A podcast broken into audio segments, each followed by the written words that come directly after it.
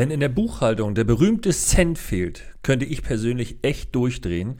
Und ich kann euch sagen, wenn das tatsächlich passiert und meine Lebensgefährtin kommt auf mich zu und sagt, hier, da fehlt ein Euro oder noch schlimmer, da fehlt irgendwo ein Cent, also dieser klassische fehlende Cent, dann denke ich immer, okay, Stöbe an Bank oder Stöbe an Kasse, hier ist der verdammte Euro und jetzt ist gut, lass uns diesen Fehler doch bitte nicht suchen. Aber weit gefehlt, Buchhaltung ist leider möglichst exakt oder versucht exakt zu sein, was am Ende des Tages meines Erachtens auch nicht immer stimmt. Aber leider oftmals sehr viel genauer, als ich es gerne wäre. Und gerade in der Buchhaltung möchte ich euch deshalb einige Tipps mitgeben und heute euch den Übersetzer geben, nämlich für Deutsch Buchhaltung, Buchhaltung Deutsch. Lasst uns mal direkt anfangen. Oftmals ist es wirklich so, dass Buchhalter und Leute, die mit der Buchhaltung zu tun haben, im Vergleich zu Unternehmern und Selbstständigen eine vollkommen andere Sprache sprechen.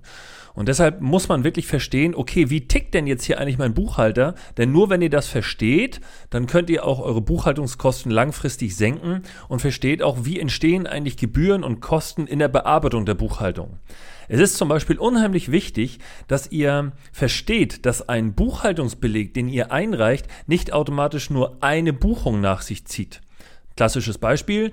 Ihr kauft zum Beispiel, weil ihr ein digitales Unternehmen seid, zehn Fernseher von der Firma Samsung oder von der Marke Samsung. Dann bekommt ihr ja einen Beleg.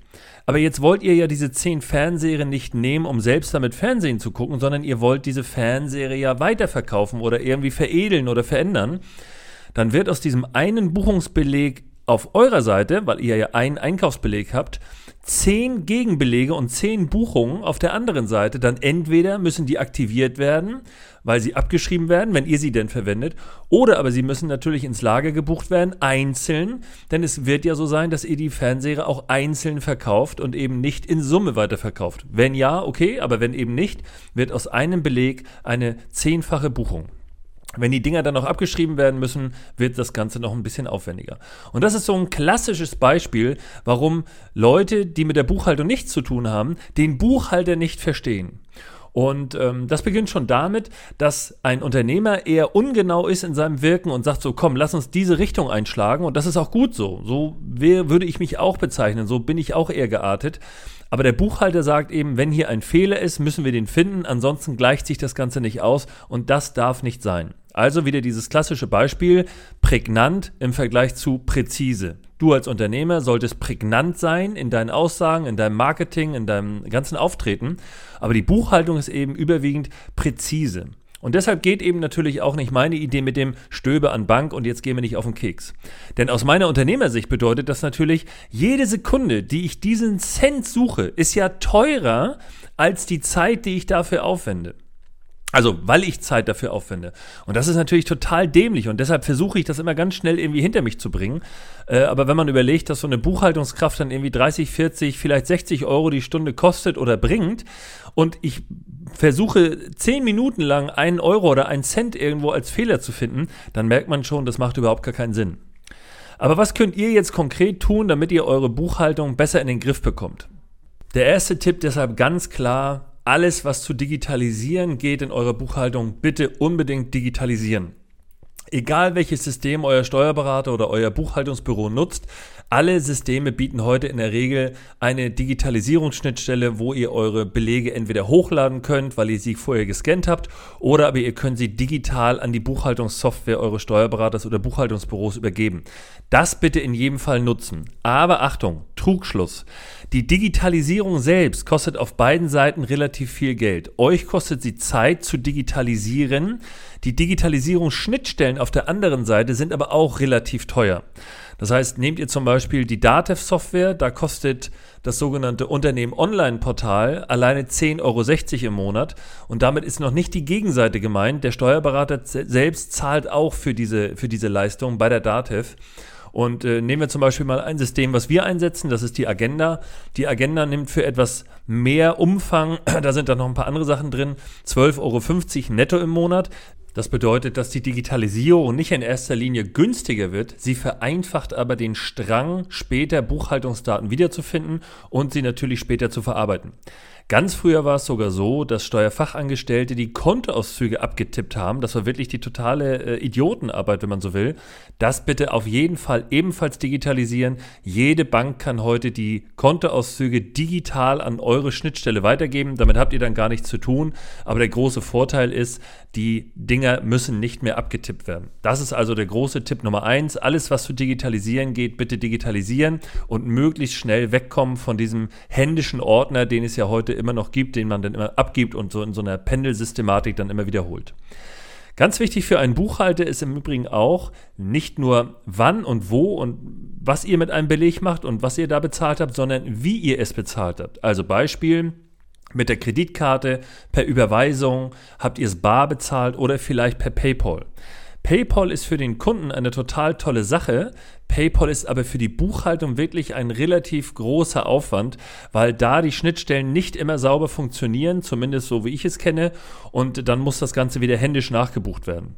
Und äh, genauso ist es bei Kreditkarten, wenn da Summen zusammengefasst werden, ist es für die Buchhaltung manchmal relativ schwer, diese Belege dann zu trennen und zuzuordnen. Das muss eben leider sein, damit die Buchhaltung sauber und ordentlich ist. Und äh, dann dauert das Ganze wieder länger und alles, was länger dauert, wird auf eurer Seite dann, Seite dann wieder teurer. Also Tipp Nummer zwei, wenn ihr ungewöhnliche Zahlungsmethoden habt oder ein PayPal-Konto nutzt, dann markiert das doch entweder auf diesem Beleg, bevor ihr ihn scannt oder ihm digital weitergebt, oder schreibt auf dem Beleg das Wörtchen PayPal oder wenn es da irgendwelche besondere Sachen gab, zum Beispiel einen Umrechnungskurs von US in, in, in Euro, was auch immer, dann schreibt das doch bitte dazu. Jede Information ist dann für den Buchhalter Gold wert, verkürzt die Zeit seiner Bearbeitung und damit wird es bei euch billiger. Es ist also nicht immer sinnvoll, alle möglichen Zahlungsarten, die man so äh, angeboten bekommt, auch zu nutzen. Sorgt dafür, dass ihr vielleicht drei, vier verschiedene Zahlungsmethoden habt. Überweisung, Bar, Lastschrift und von mir aus noch Kreditkarte. Aber wenn ihr jetzt nicht ganz so viel über PayPal machen müsst, je nachdem, was ihr natürlich anbietet in eurem Bereich, dann versucht vielleicht nicht alle Filter aufzumachen, sondern das vielleicht so ein bisschen zu, ja, so ein bisschen enger zu machen. Ähm, zum Beispiel ist es auch total sinnvoll, regelmäßige Einkäufe nicht mit jedem einzelnen Beleg darzustellen, sondern zusammenzufassen. Also, ich bin ein großer Freund davon, Tankkarten zu nutzen. Der Unterschied ist ganz klar. Nehmen wir mal an, ihr tankt fünfmal im Monat mit zwei verschiedenen Autos oder ihr habt eine Flotte, das sind sechs oder sieben verschiedene Autos, dann generiert ihr 14, 15, 16 Tankbelege, kleine, mini blöde Belege, die dann wieder eingescannt werden müssen, die dann wieder übertragen werden und die führen dann wieder zu 14, 15, 16 Buchungen auf der anderen Seite. Einfacher ist es, wenn ihr sowieso immer an der gleichen Tankstelle oder bei dem gleichen äh, Tankhändler, wenn man so will, einkauft. Wenn ihr euch eine Tankkarte ins Auto legt oder eure Mitarbeiter eine Tankkarte bekommen, dann gibt es einmal im Monat eine Abrechnung, auf der sind alle Tankvorgänge drauf, aber es ist ein Beleg, der zu einer Buchung führt oder eben maximal zu zwei oder drei Buchungen, wenn ihr denn verschiedene Autos hattet. Und abschließend möchte ich euch noch auf einen sogenannten Folgefehler oder auf mehrere Folgefehler hinweisen, die sehr, sehr nachteilig für euch in eurem Geschäftsumfeld sind und zu sehr viel Strukturnachteil führen. Und deshalb jetzt bitte wirklich gut zuhören, das ist wirklich, wirklich immens wichtig. Von Zeit zu Zeit wird euer Buchhalter euch eine Liste übergeben, sofern nicht alle Belege da sind oder ungeklärte Belege im, im Raum stehen, in eurer Buchhaltung stehen. Diese Liste wird auch gerne 1792-Liste genannt. Das ist beim Standardkontenrahmen 03 ist das das Konto für ungeklärte Belege. Das sind alles die Belege, die zum Beispiel über euer Konto eingegangen oder auch weggegangen sind, wozu es aber keinen Beleg gibt. Oder aber es gibt einen Beleg, den ihr eingereicht habt, aber man sieht die Zahlung nicht. Thema, ihr habt etwas für die Firma gekauft, aber ihr habt es mit eurem Privatgeld oder von eurem Privatkonto bezahlt. Das sieht ja die Buchhaltung nicht, also ist das ein ungeklärter Beleg. Ihr solltet tunlichst darauf achten, dass diese Liste nicht zu groß wird und ihr solltet sie vor allem zeitnah abarbeiten und mit eurer Buchhaltung sprechen, mit eurem Sachbearbeiter sprechen. Denn wenn ihr diese Liste nicht bearbeitet, dann läuft die natürlich irgendwann voll und ich kann euch aus eigener Erfahrung sagen, ich habe Kunden, die haben dann am Ende des Jahres eine Liste, die ist dann vier, fünf Seiten lang eng beschrieben mit ungeklärten Dingen. Soweit noch nicht schlimm, aber jetzt kommt ja Folgendes. Ihr seid verpflichtet, in einem gewissen Zeitrahmen einen Jahresabschluss beim Finanzamt einzureichen und den muss euer Steuerberater oder ihr selbst oder wer auch immer natürlich noch erstellen. Wenn jetzt diese Liste nicht bereinigt ist, kann der Steuerberater diesen Jahresabschluss faktisch nicht vornehmen oder er muss ihn zu eurem Nachteil vornehmen oder fertig machen. Denn alles, was dann nicht geklärt ist, wird als privat ausgebucht. Also als hättet ihr diese Kosten privat gehabt. Und das wiederum führt natürlich zu einem mega neuen Fehler, nämlich ihr hattet diese Kosten. Es, es war vielleicht auch ein unternehmerisches Handeln und ein unternehmerischer Beleg.